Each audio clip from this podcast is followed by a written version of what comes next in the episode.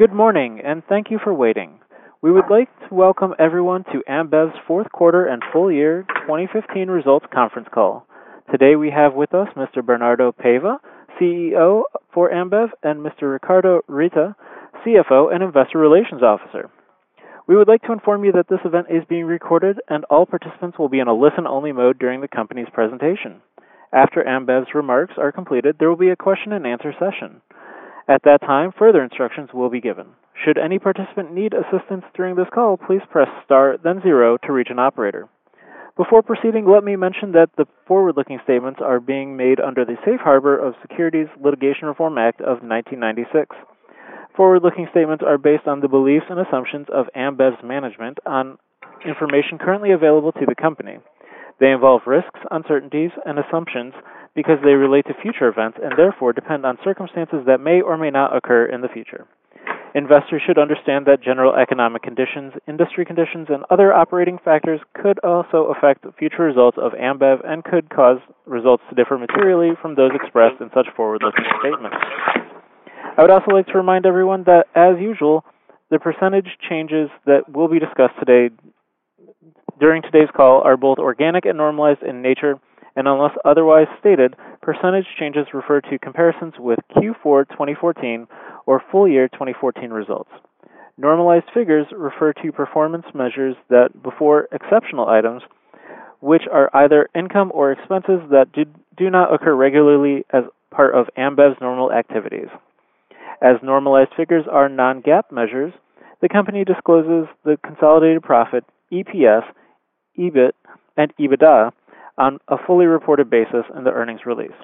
Now I'll turn the conference over to Mr. Bernardo Paiva, CEO for Ambev. Mr. Paiva, you may begin your conference, sir. Thanks, Dan. Hello, everyone. Thank you for joining our 2015 fourth quarter and full year earnings call. As you know, we have Ricardo Rittes here, our new CFO since January 1st, 2016. Ricardo has been with the company for more than 11 years a great partner. We've already been working uh, as a team, uh, as he was the CIO of Ambev from 2012 until the end of last year, and I'm now even more excited to have him as our new CFO. Welcome, Ricardo. Thank you very much, Bernardo. Hello, everyone. I'm very happy to be here. Within these 11 years in the group, I had the opportunity to be the treasurer of Ambev from 2005 to the end of 2006, global treasury of ABI from January 2007 to December 2011. I was based in Belgium and New York, and have been the CIO of Ambev in the last four years. It is a great challenge to replace Jamel, but I'm deeply committed to preserve and improve whatever possible the outstanding job done by him and his team. And strongly motivated to make sure we continue to create sustainable value to our shareholders. Please count on me. From this quick introduction, I will guide you through our operational highlights, and Bernardo will give his remarks at the end before moving to Q&A. and Let's start now with our consolidated results. We had another quarter of double-digit top-line growth. Top line was 10.4% above that of last year, leading to a strong 12% growth in the full year. EBITDA was up 7% in fourth quarter and 12.4% in the full year, reaching 22.2 billion, with an EBITDA margin expansion of 20 basis points to 47.5%. Operational cash flow generation in 2016 was 23.6 billion reais, nominally up 48% year-over-year. After CapEx of 5.3 billion, we generated 18.3 billion reais of free cash flow. In Brazil, our team's ability to deliver was once again put to the test as, along with the difficult comparable base of the 2014 FIFA World Cup, the macroeconomic environment continued to deteriorate throughout the whole year. Nonetheless, we managed to deliver 8% top-line growth, which was at the upper end of our guidance range, and a 10.8% EBITDA growth, with a 140 basis points margin expansion to 53.6%. More specifically, in Beer Brazil, net revenues increased by 8.4% in the quarter and 9.6% in the full year. Volumes were down 2.5% in the fourth quarter of 2015, mainly driven by the adverse macroeconomic environment and unfavorable weather due to more rain than that of last year partially offset by premium and near beer growth.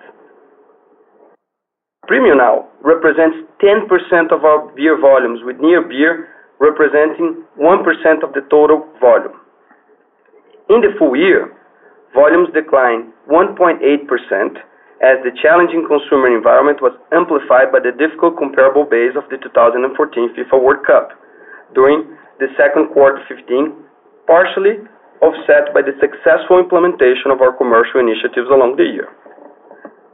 Net revenue per hectoliter was up 11.2% in the quarter and 11.7% in the full year, as we continue to implement our revenue management strategy in a solid way, leveraging on our pack price strategy and benefiting from the positive impact of premium mix and an increased weight of direct distribution. Net revenues increased by 8.4% in the quarter and 9.6% in the year.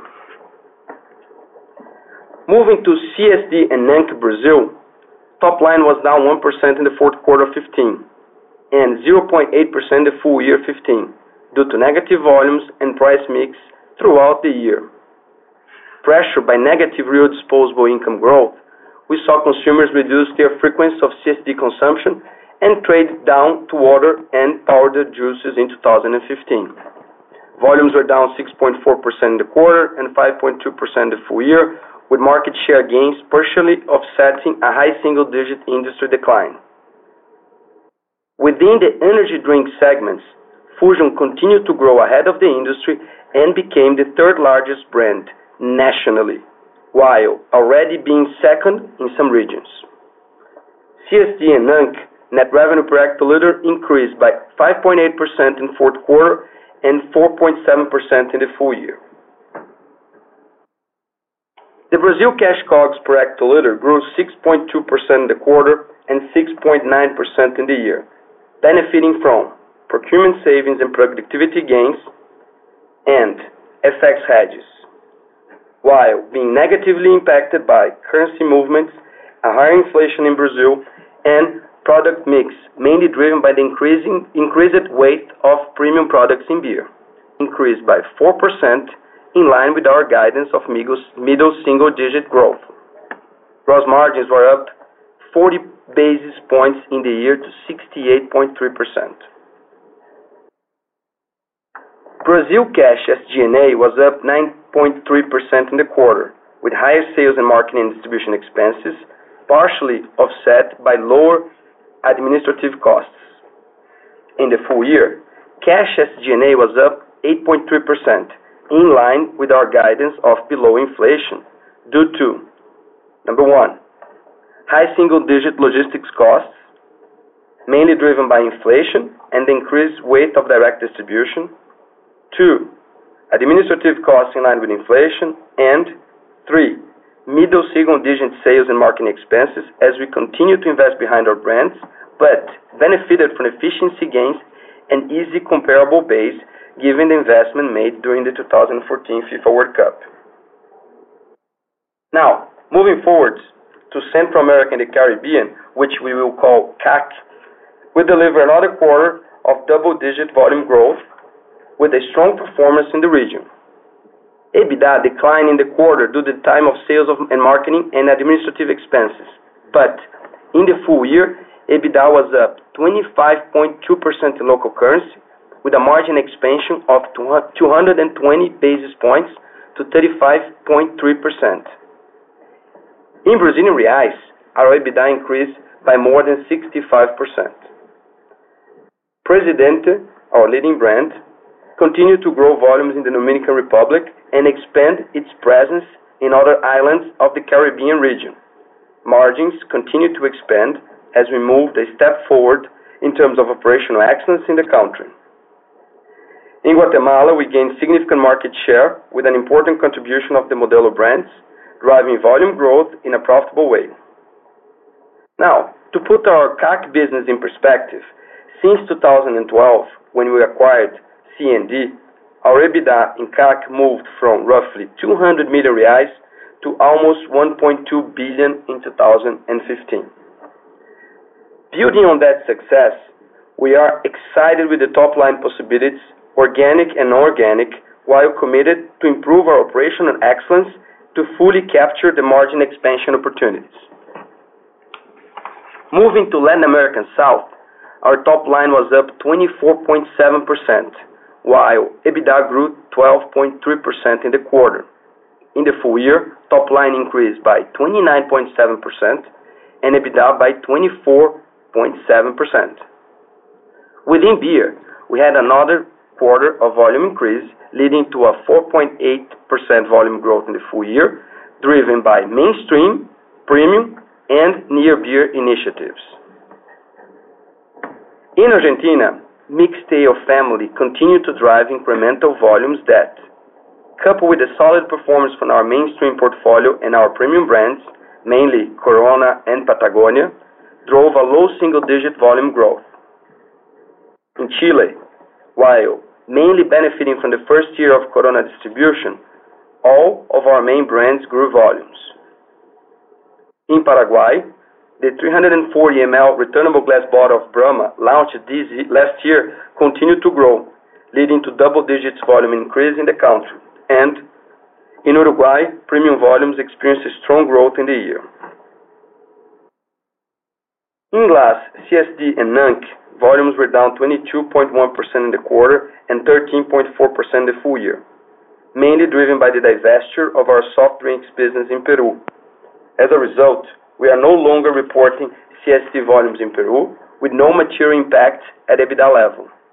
Adjusted for Peru CSD, our volumes would have been down low single digits in the year, reflecting the challenging trading conditions in the region. While the industry is still pressured by the macroeconomic environment in Argentina, we are particularly excited with the opportunity coming from the recent launch of Guaraná Antarctica in the country. Top line benefited from a solid net revenue per hectoliter performance due to higher weight of premium and near beer in our beer volumes and inflationary pressure, particularly in Argentina. Our COGS per hectoliter was pressured by inflation, unfavorable currency movements, and product mix, while benefiting from our FX hedges, SG&A was also negatively impacted by inflation coupled with high investment in sales and marketing. As we move forward, we remain confident in our ability to deliver a solid performance in the region in the short term and better position ourselves for the future. Turning now to Canada. Volumes increased by 2.9% in the quarter and 1.7% the full year due to beer industry expansion and market share gain, with solid performance of Bud Light, Corona, and Goose Island in the year. Throughout the year, we remain focused on pursuing an optimal balance between volume and price with our revenue management initiatives and the benefit of increased premium mix, driving a 2.2% net revenue per hectoliter growth in 2015.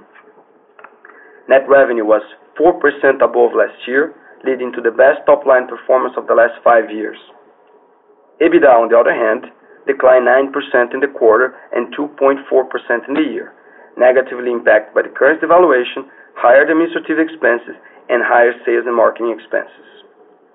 Going forward, we remain excited with our top-line momentum in Canada in the whole portfolio, while also committed to balance net revenue per hectoliter and market share to deliver profitable growth. Now moving below EBITDA. Our net financial results total an expense of 2.2 billion reais in the year. Today, I will spend a little bit more time than usual here, not only because this result was significantly worse than that of last year, but also because I would like to better explain the nature of these expenses, some of them non-cash. The full year result is mainly explained by, first, interest income of 575 million reais, driven by our cash balance, mainly in Brazilian reais, US dollars, and Canadian dollars. Second, interest expense of roughly 1 billion reais, of which around 600 million reais non-cash expense related to the put option associated with our investment in the Dominican Republic. As part of the Cervecería Nacional Dominicana, (CND) deal that we had in 2012, a put option exercisable until 2019 was issued, which may result in an acquisition by Ambev of the remaining shares of CND for a value that is based on EBITDA from the operations. The remaining portion, or close to 400 million reais, was driven by usual interest expense from our total debt outstanding, mainly linked to interest rates in Brazil. Third, 838.7 million reais losses on the derivatives instruments. These losses reflect the carry cost of our hedges. We have a disciplined hedge policy, pursuant to which we are always hedging the US dollar-denominated portion of our COGS in all countries we operate, along with any other cash risk that could arise from FX and commodity moves, both in payables and receivables. This result is primarily linked to our COGS exposure in Brazil and Argentina, partially offset by carry gains from our foreign cash position hedged to BRL. One important thing to highlight is that depending on the hedge instrument, the cash impact might differ in time from the expense accrual. Another important point is that also depending on the instrument, interest rate moves can generate non-cash monthly gain or losses which explains the quarterly volatility this year. That said, the consolidated figure in 2015 of 800 million reais is a good proxy of the carry cost we incurred this year.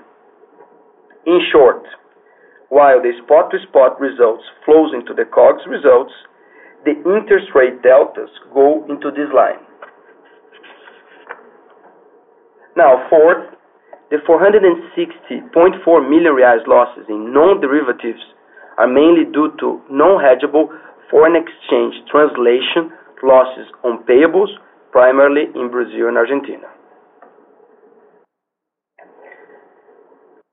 Let's move to our effective tax rate. The effective tax rate was up in the quarter from 14.9% to 28.3%, as we do not only accrue lower benefit from interest on shareholders' equity in the fourth quarter 15, but this benefit was also partially offset by negative other tax adjustments, mainly driven by higher withholding tax provisions in the quarter. In the full year, while our net cash tax expense were close to that of last year, we reported a 22% effective tax rate, significantly above that than last year's 14% tax rate, mainly due to, one, higher non-taxable net financial and other income, mainly due to BRL devaluation. Two, a non-deductible expense reported in the second quarter of 2015 related to the 230 million reais agreement reached between Ambev and CADE, the Brazilian Antitrust Authority. Three, higher foreign taxable income in Brazil due to BRL devaluation and mainly the new Brazilian legislation for foreign profits. Four, slightly lower positive impact from interest on capital accrual. As discussed in the past, we always maximize the cash benefit from IOC, and 2015 was no different. But The accrual, the difference in time from the cash benefit, was actually lower than that of last year. Fifth, a negative other tax adjustment mainly driven by close to 350 million one-time impact from intercompany loans reported in the first quarter of 2015. This came as a result of taxable profits generated through these transactions in certain affiliates, which were not offset by equivalent deductible losses due to the lack of sufficient taxable profits in the corresponding affiliates. Once profits are generated in the tax loss carrying affiliates, this negative impact is expected to be reverted. Also included in the other tax adjustments, there are higher withholding tax provisions due to FX variation associated with unremitted earnings from international subsidiaries. Given the significant devaluation of Brazilian real, remitted earnings are worth more in reais, generating a positive impact in shareholders' equity and consequently, a higher provision for withholding taxes.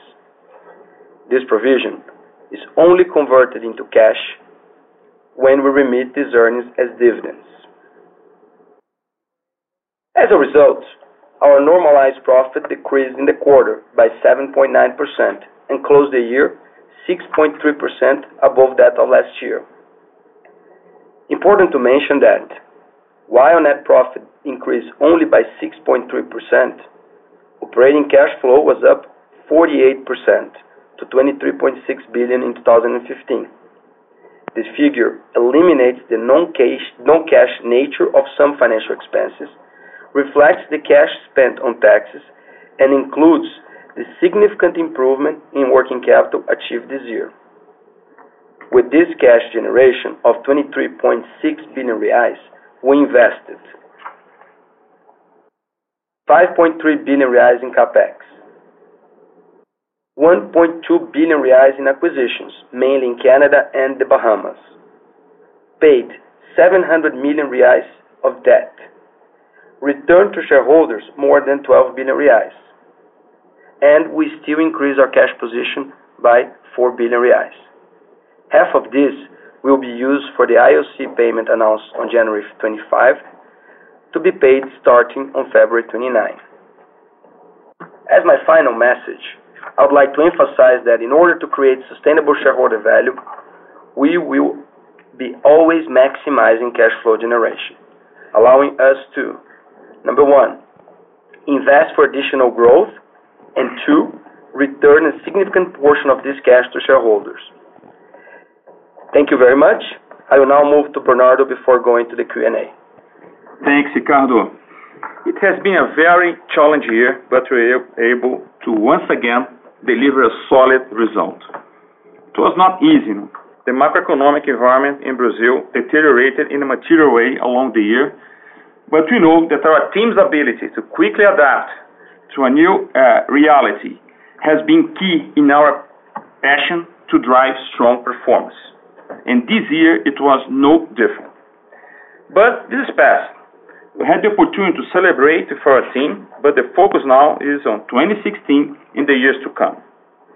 We all know that 2016 will be another challenging year, and as part of our DNA, our values, will go to deliver big again. And our strength and our attitude uh, has not changed at all. We acknowledge the adverse reality you have in Brazil, our, mo our most important country. But first, we have been through crises before in Brazil and in other countries we operate. We have a strong culture, an experienced team. You know how to operate in scenario like this, like this one. Second, we are strongly, very strongly excited with some initiatives that are already helping us in the short term, but the biggest payoff will come in the future, like the returnables uh, back to the off-trade, Premium Boost, and near beer, just to name three of them. So We have decided to once again using this challenge period as an opportunity to strengthen our platforms and improve our operational excellence. Third, we know that to build our future in a sustainable way, we have to deliver in the short term, and we will do it. To do that, we have to focus on what we can control and be even more connected with a changing consumer needs in a volatile environment. This is what we did in 2015 and what we continue to do going forward. With that in mind, we enter 2016 for a tough, uh, ready for a tough year and very confident in our plan. In Brazil Beer, we continue to focus on the five commercial platforms. The first one, elevate the core, because it all starts with our core brands. Skol, Brahma, and Antarctica are beloved brands in Brazil, part of the consumers' day-to-day lives, and have the ability to deliver great experience through relevant initiatives such as summer festivals, carnival, São João, music, and sport events including the 2016 Rio de Janeiro Olympic Games. These key branding and selling moments will be even more important in 2016. By leveraging these initiatives, further improving our sales and marketing uh, way that you go to the market and boosting the consumption occasions, we create the base to drive superior top-line performance in a sustainable way while enhancing equity of our brands. Premium, our second big bet platform, is already a reality in Brazil, with the segment growing from 8%-10% of our beer volumes, and Budweiser leading the segment with more than 30% volume growth in 2015. But The opportunity is bigger. Our premium brands continue to grow as we speak.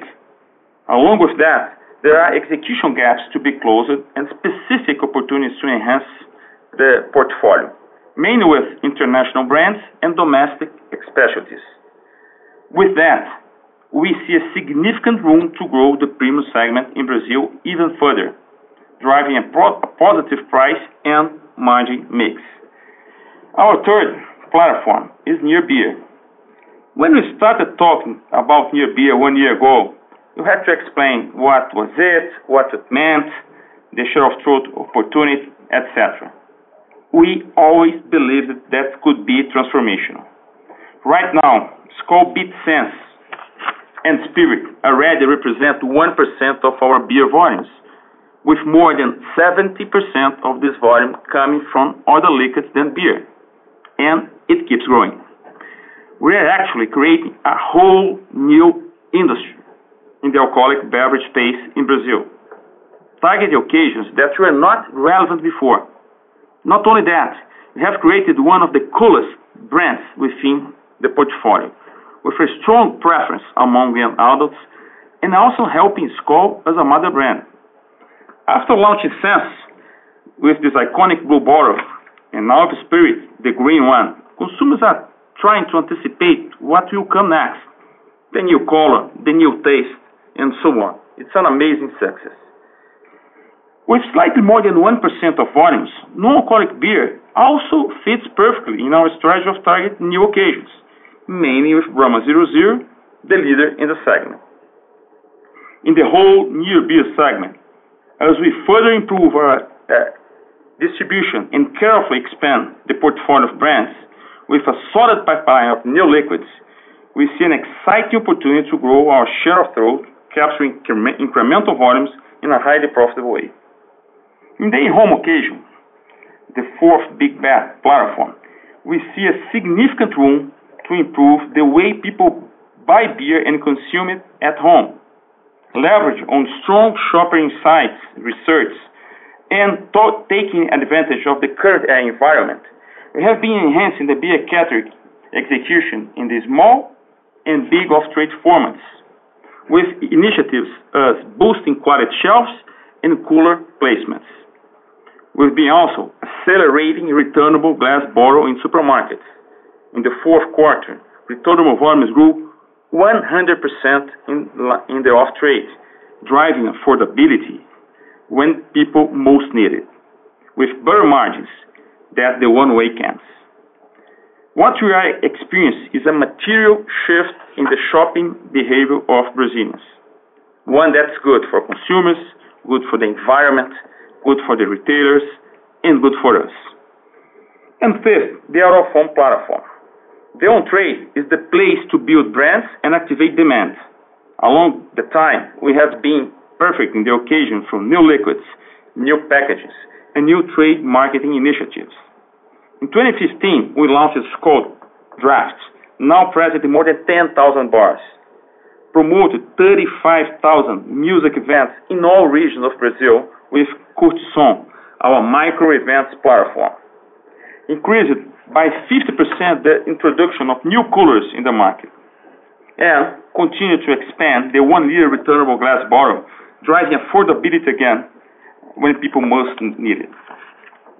On top of that, technology is becoming the most powerful tool to improve the selling process, helping us to close gaps in terms of volume, assortment, and price execution.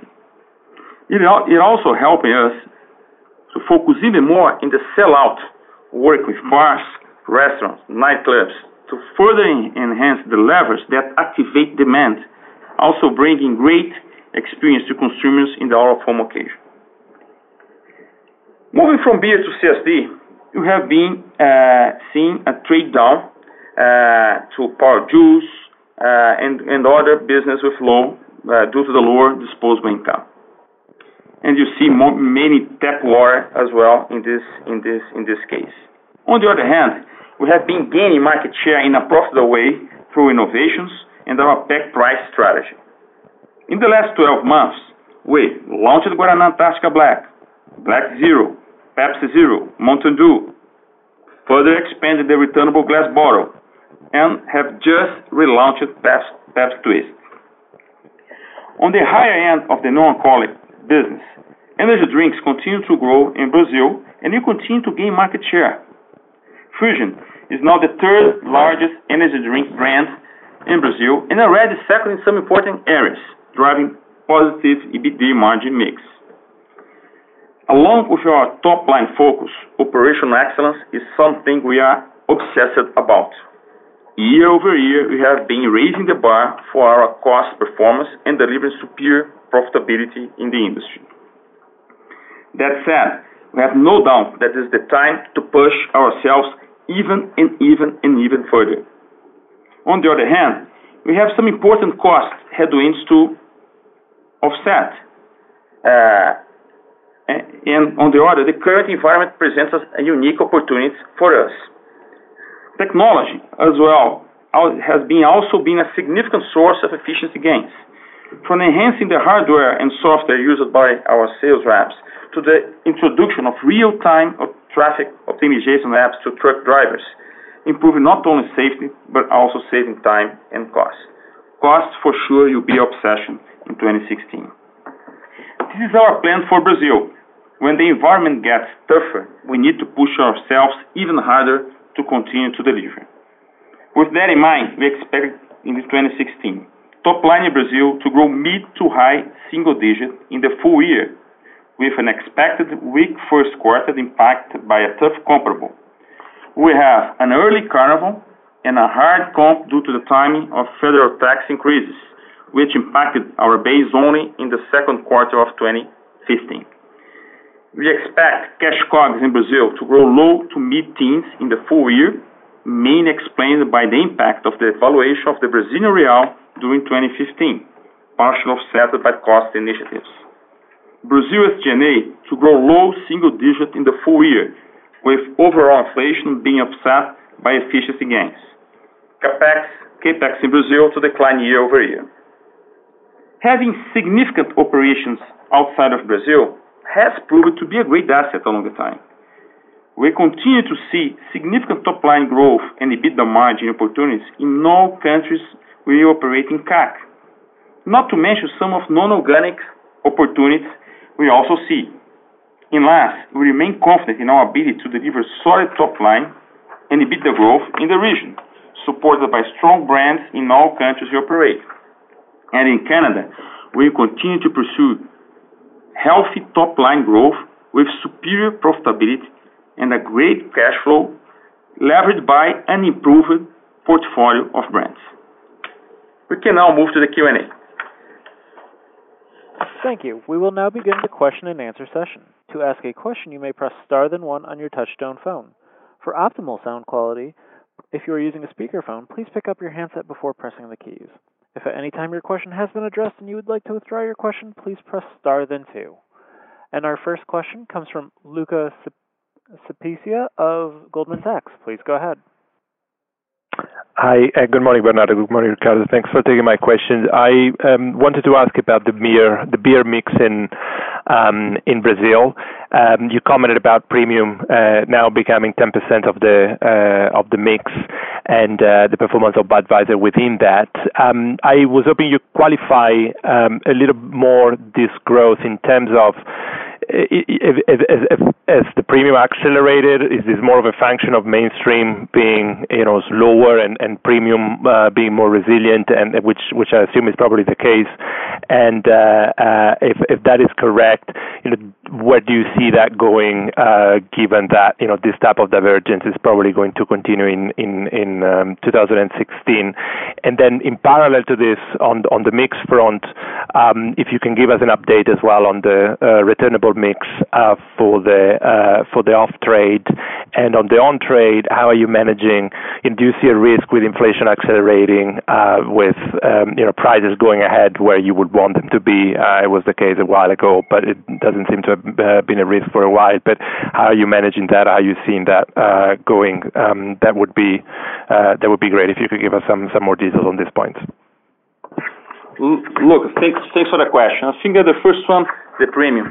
Uh, I think that first the premium industry is, go, is growing ahead of the overall industry, you know, uh, uh, and we we know that this will continue to to happen years to, to come. Premium industry is growing not only in Brazil but in many many countries, as we know that as well. So I think that our premium volume is going first because of the industry. Second, because the brands that we have, not only Budweiser, but Stella Artois, Corona, Original, Serra Malte, and the launches are coming, uh, including here the near beer as well. Uh, I think that the portfolio of brands that we have address the need states that we see in the market, that we research there. I think that, uh, again, we continue to grow our premium mix. Premium volume continue to grow ahead of the industry, and we will lead the premium segment, as we've done last year, not only as a total company, but we've done with Budweiser as well. Another internal data that I can not share numbers, but give the some some flavor for uh, to you. The the premium brands that we have, we have their preference are way above the market share that they have. So we see uh, for again the industry standpoint and the portfolio that we have that's a strong one and it's evolving, it's become even more stronger, a big opportunity for us to continue to grow in the years to come, including 2016. Second one is the returnable in the off-trade. So um, the full year uh, was kind of 14%, uh, uh, but we have months that went to 22 23 and areas of 33 even 40%. Depends on the affordability of each area. So We see a really a big opportunity. We see that this year can go even further.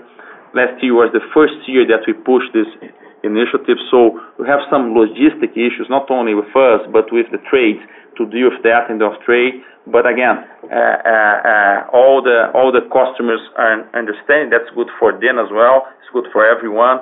So it will be a big initiative this year, and the mix and, and will. Sure. Bernardo, sorry, the, the 14%, how does it compare with um, 2014?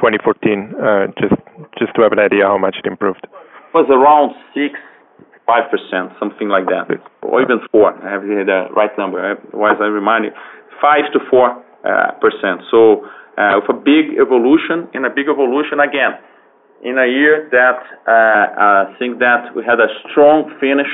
Uh, since we start to push this initiative from March on, so I mean that, that there is a uh, rhythm that you have to get to to back this RGB in the in the off trade. Having said that, we expect this year to grow even more because our base is more base business. I mean, the operation is more structured uh, to go it bigger.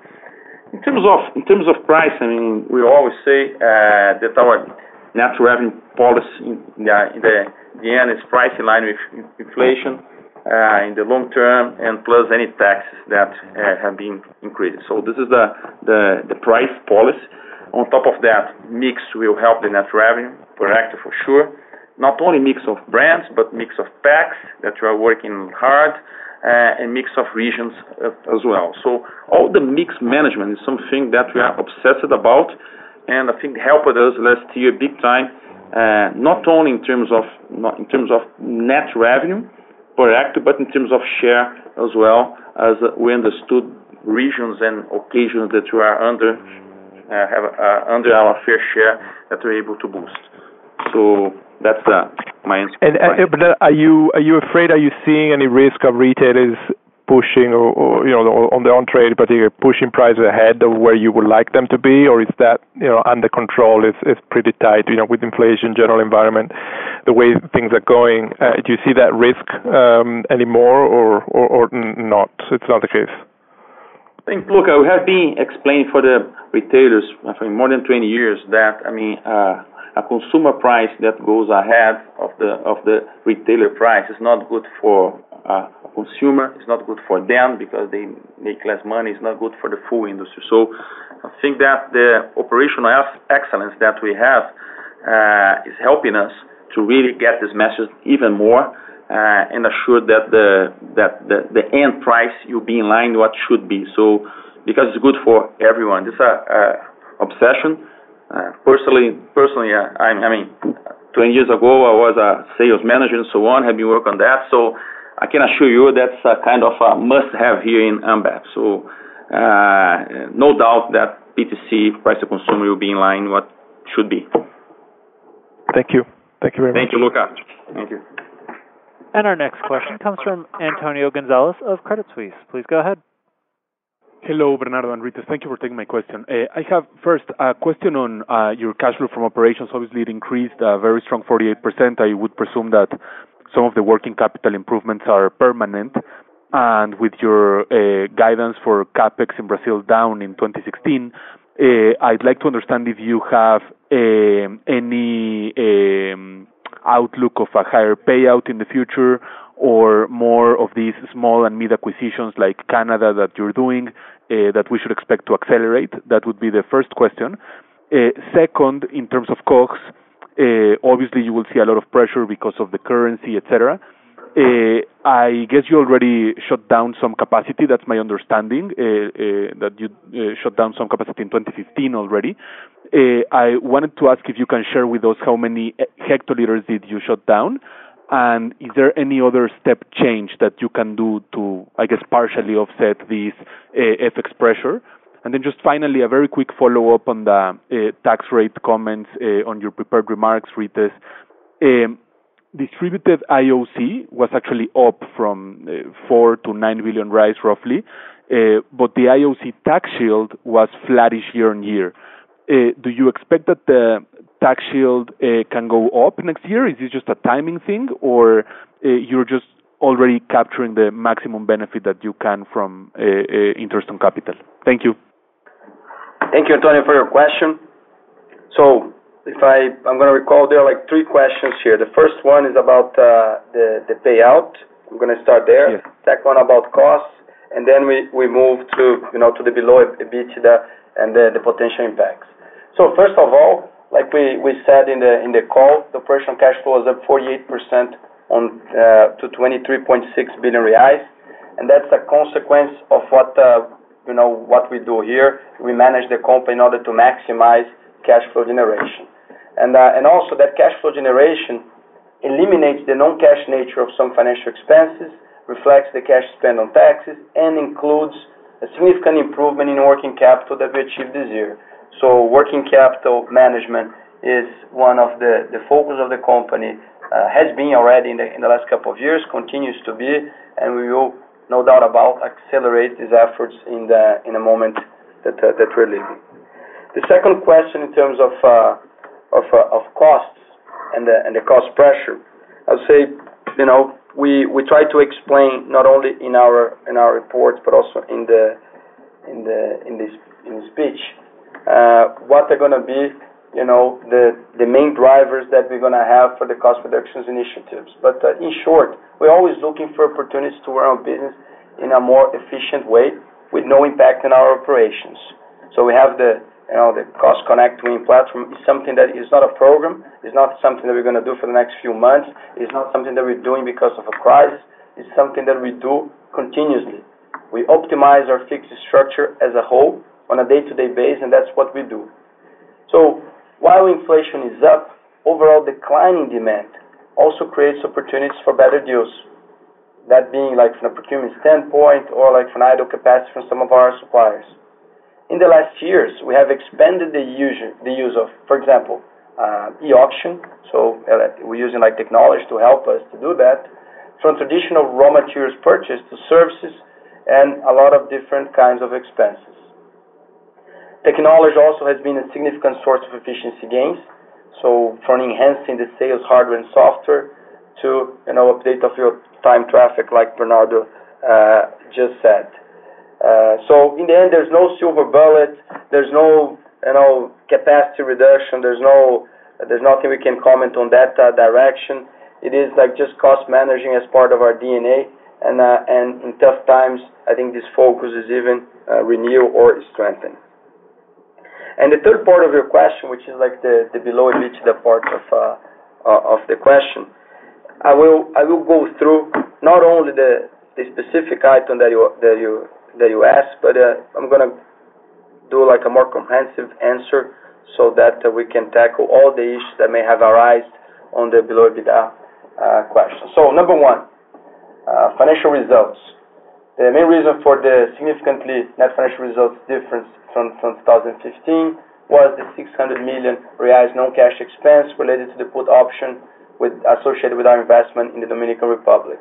There is also around 840 million reais derivative loss for the full year, which is essentially a running rate for the carry cost of our hedges. And Then if you do an approximate calculation, the carry of $1.5 billion currency COGS hedge made in Brazil and Argentina, that's the number you're going to get the quarter-over-quarter volatility generated by cash and non-cash mark-to-market gains and losses, and specifically in that line related to the interest rate differential moves between those currency pairs.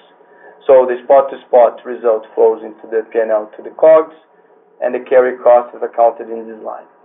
Number two, and now going to the more specifics on your questions. When you look at the income tax and social contribution, it's very important to highlight that as per our cash flow statement reported today, income tax paid was 2.1 billion reais, which compares to 2.5 billion reais for the full year 2014. The higher income tax and social contribution accrual expense in 2015 was mainly due to a non-deductible expense report in the second quarter 15 related to the 230 million agreement reached between Ambev and CADE, the impact of the BRL devaluation also mainly with the higher withholding tax provision due to FX variation associated with unremitted earnings from international subsidiaries and close to 350 million uh, reais one-time impact uh, from intercompany loans. Regarding the IOC specifically, so first of all, the interest on own capital uh, benefit the ETR and takes place on accrual basis.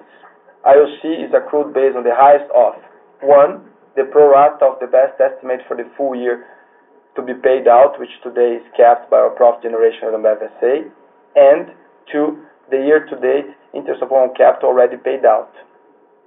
The cash benefit will depend on how taxable profits at Ambev will evolve and the timing of our cash tax payments. We always maximize it on a cash perspective, not based on the full year ETR, since it is the most efficient way to return cash to our shareholders. So I think that, uh, sorry to make a little bit of a longer explanation, Antonio, but uh, I think that covers uh, all your questions. That's very useful, Rita. Thank you so much. Thanks. you, Antonio. Our next question comes from Lauren Torres of UBS. Please go ahead. Yes. Hi, everyone. Um, first, actually, just a clarification on some of the cost guidance that you gave. I guess I'm just trying to get a better sense of your visibility on this full year guidance um, you know, thinking about your, your hedges, maybe some of your, your key commodities, if there's any component of this guidance that could cause some upward pressure to this low to mid teen guidance. I'm just trying to get a sense of what you know now versus what could change over the course of the year that could make this a difficult or more difficult hurdle to clear. And then if I could ask just a second question on, on expansion and uses of cash. You know, listening to ABI this morning and, and talking about SAB and, and more diversification and expansion. Just trying to get your perspective as far as where you see your opportunities. If, if I know it's probably premature to talk about, you know, ABI's ventures and your potential role, but but how do you think about investment outside of current markets? Um, is it more about doing more of the same, or there, there's more that we could talk about as far as inorganic expansion? Thank you. Hi, Lauren. Thank you very much for, for your question.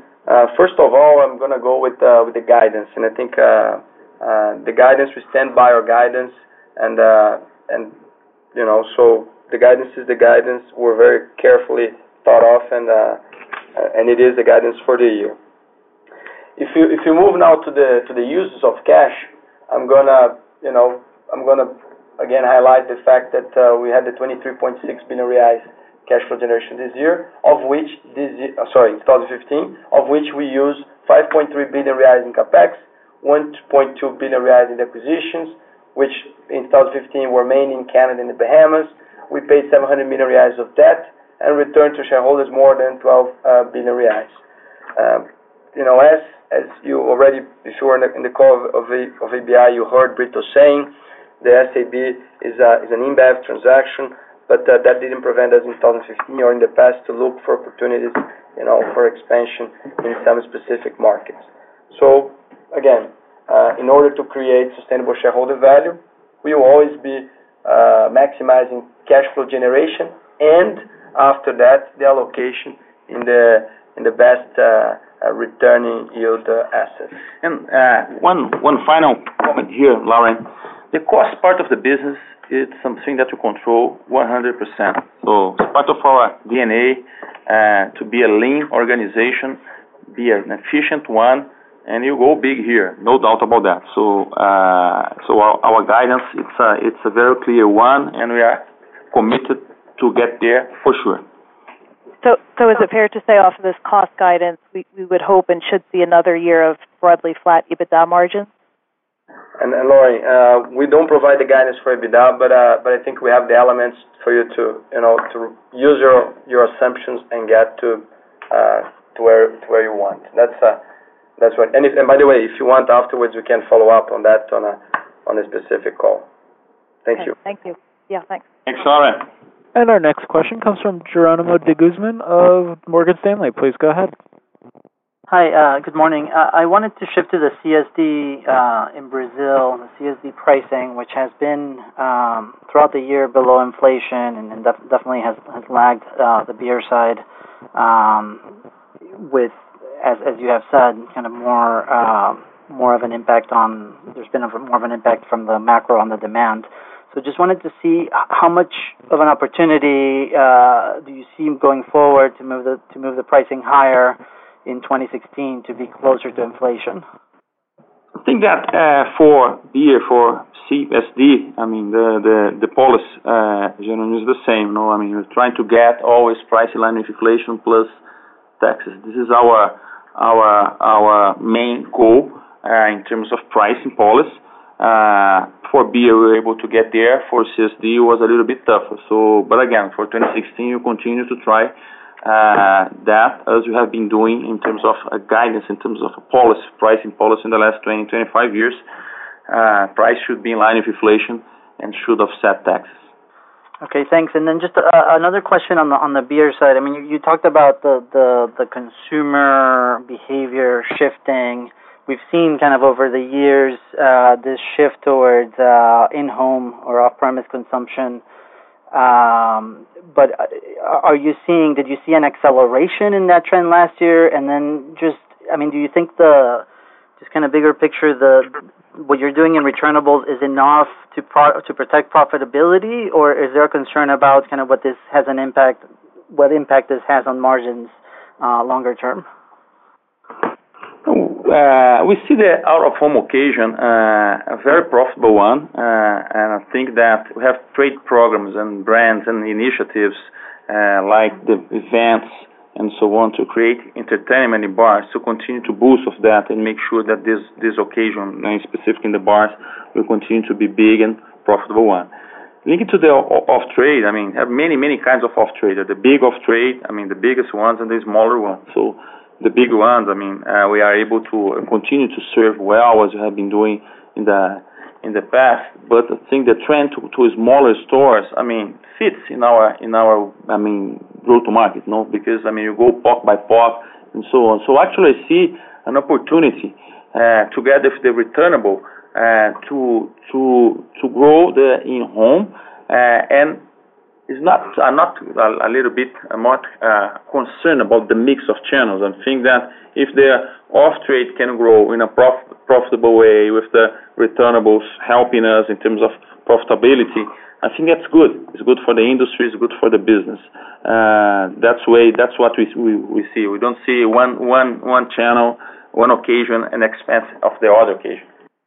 Okay, uh, thank you. And just one last question on the on the on the top line guidance that you gave, uh, mid to high. Just just sanity checking it. I mean, it basically seems in line with what you did in Brazil last year, even though you had the the World Cup comparison base uh, and you have higher inflation. So, so is the underlying kind of reason for it just the fact that the macro has deteriorated versus where it was last year, or kind of any other sense uh, for that top line guidance would be helpful. Hi, Geronimo. This is Ricardo. Let me tackle this one. So we are facing a very challenging macroeconomic environment, and our industry tends to be more resilient than others. But uh, whenever there's a negative real disposable income growth, we have an impact on our business, mainly on volumes.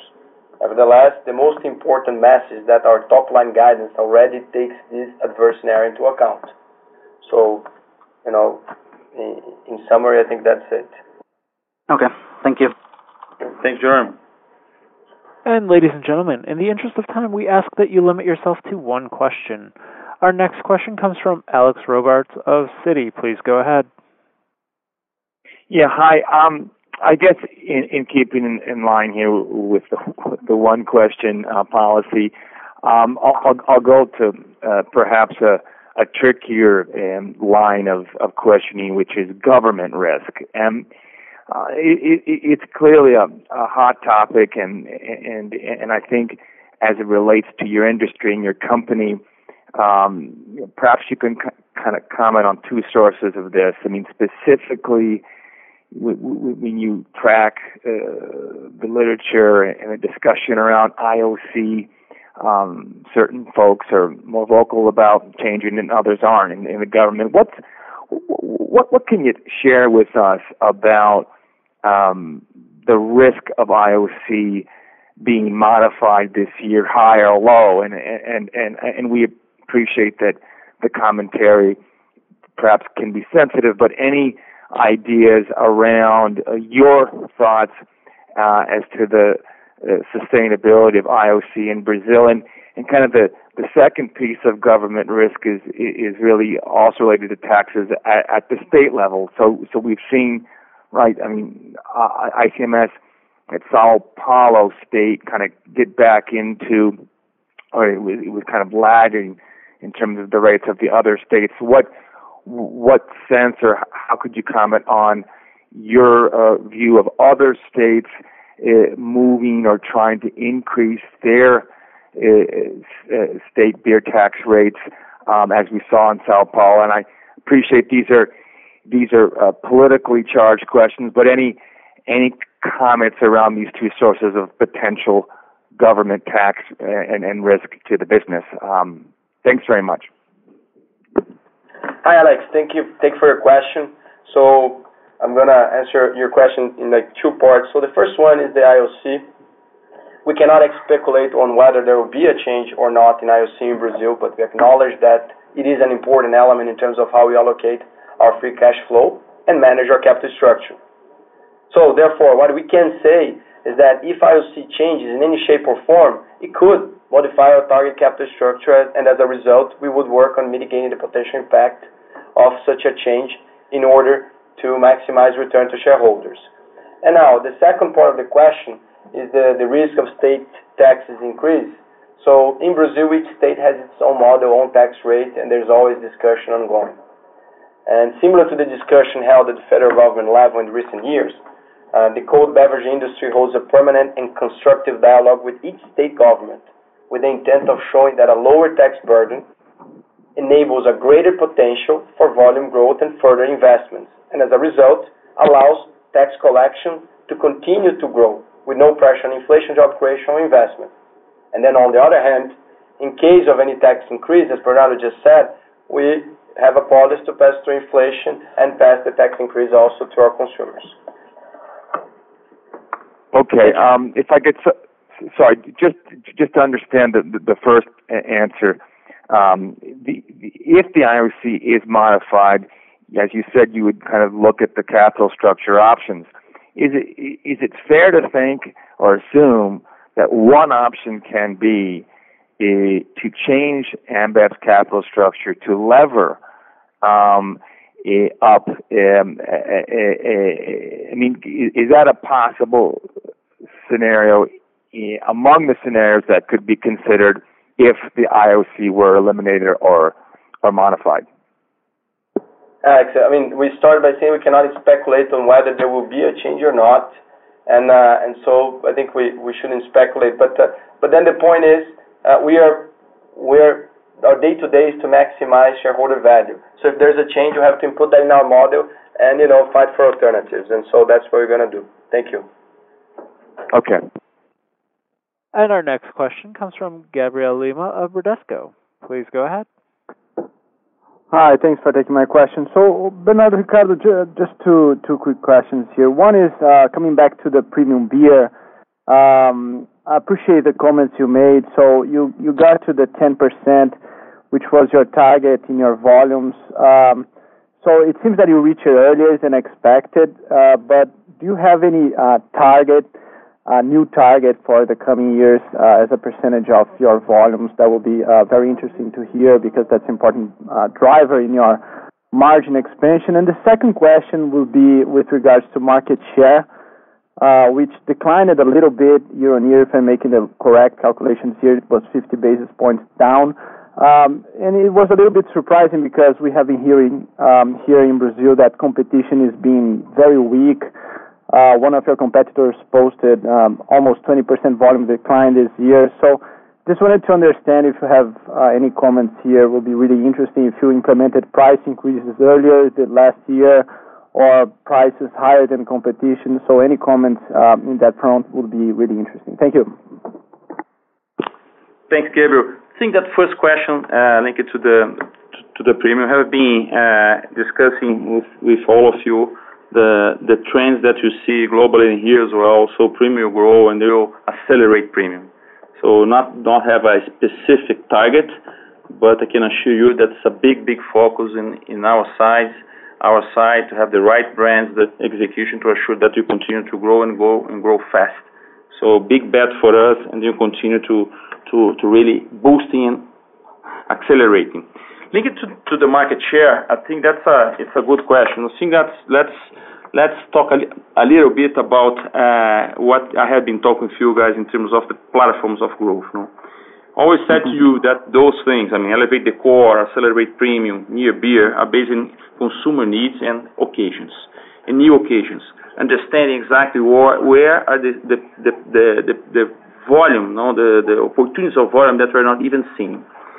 So and then this drives in, in, all of them, in terms of the core, in terms of the premium, in terms of the near beer, to uh, innovation into new occasions. So innovations such as such as uh, senses, one one important one, uh, new occasions such as the key selling branding branding moments like carnival, like São João, and so on. So we're investing this a lot. Understanding in terms of the mix management, the mix of regions as, as well, in terms of small cities, uh, doing doing doing pretty pretty pretty well. So in terms of industry, and some of them we are not growing a lot. Uh, so those things we are tackling, and we tackled a lot last year, big big big time. The fact is, the instruments that measure share they are not perfect. So Nielsen is a very good instrument to show some regions, some segments, and so on. But unfortunately, they don't capture those innovations, those new occasions, those small cities uh, that are key in the big core of the strategy that, that we are implementing. Uh, so because they don't read 100%, you can have a, a difference between maybe the Nielsen share and our internal volumes. At the end, the final number that I pushed the team here is, look, our our industry via SICOB uh, went down 1.8%, and our internal volume went down 1.8%. Maybe some inventories variance small from here and, and there, but seems to be that part of this volume is not be written by Nielsen because there are new occasions, innovations that they're not able to capture that. So again, the I think the final number that I'd like to to to to really, I mean, make sure that people understand, uh, driving a better mix, the pricing agenda, uh, uh, a strong price agenda, I mean, passing price in line with inflation, with taxes and and so on, we'll we'll be able to to have our volumes in line with the with the industry. So that's the That's the kind of what I can comment on that. Okay, okay, Bernardo. Thanks. And just a final question on the again on the effective tax rate. I, you know, just to wrap up, as far as I understand, most of the uh, increase in your tax rate was one-off and you know related to some volatility on exchange rates and and so on. But it seems that for me, there's just wanted to confirm there is one structural change here that is on the higher taxation in Brazil because of these foreign profits. So that will be you know a structural changes. Um, that might increase your effective tax rate going forward. So just wanted to understand and confirm if that's uh, the correct way to view your uh, tax rate going forward. Okay. So, Gabriel, thanks for your question. This is this is Ricardo. Uh, we can follow up with you in any detail that you want, but I'm gonna just uh, highlight again that the high income tax and social contribution accrual for 2015 was due to the non-deductible expense in the second quarter the impact of the BRL devaluation, mainly with the higher withholding tax provision associated with the unremitted earnings and the 350 million one-time impact for intercompany. Uh, we can follow up with Marino to, you know, to reconcile that uh, for you. Thank you. Ricardo, thank you. Thank you, Bernardo. Thank you, And Our next question comes from José Yordan of Deutsche Bank. Please go ahead.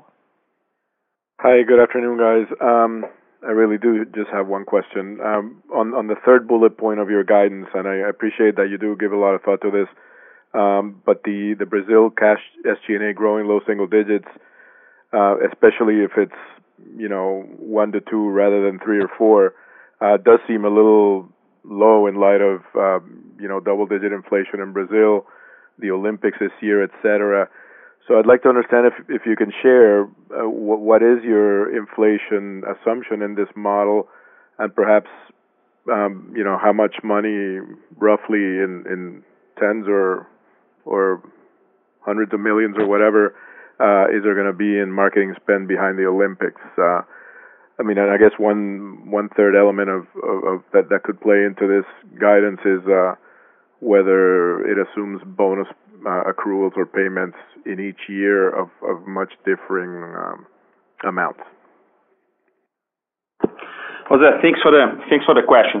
I think that first of all, we always support our brands uh, and the trade in the proper way, and we always you do that. We are here for the long term, so no uh, concerns at that at that point. And Olympics, it's it's very important for us, and you take the opportunity to make it even bigger, not only in Rio de Janeiro, but take advantage of, I mean, being one of the sponsors to use this voice call to, to help even more the brand that's doing, by the way, pretty, pretty well.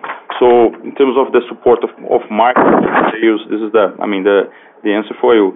In terms of the cost, I mean, if the inflation is X or Y, I think that in a crisis like that, our values, our culture, our, uh, we're a company of owners here, make the, all the difference.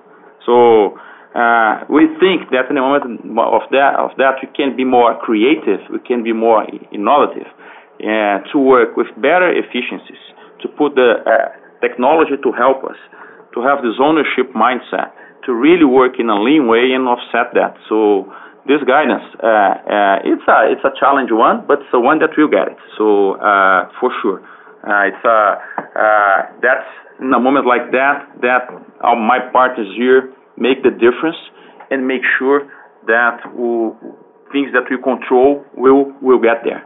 So that's my my comment in terms of the of the cost of the sg and Okay, and uh, so, sorry, go ahead.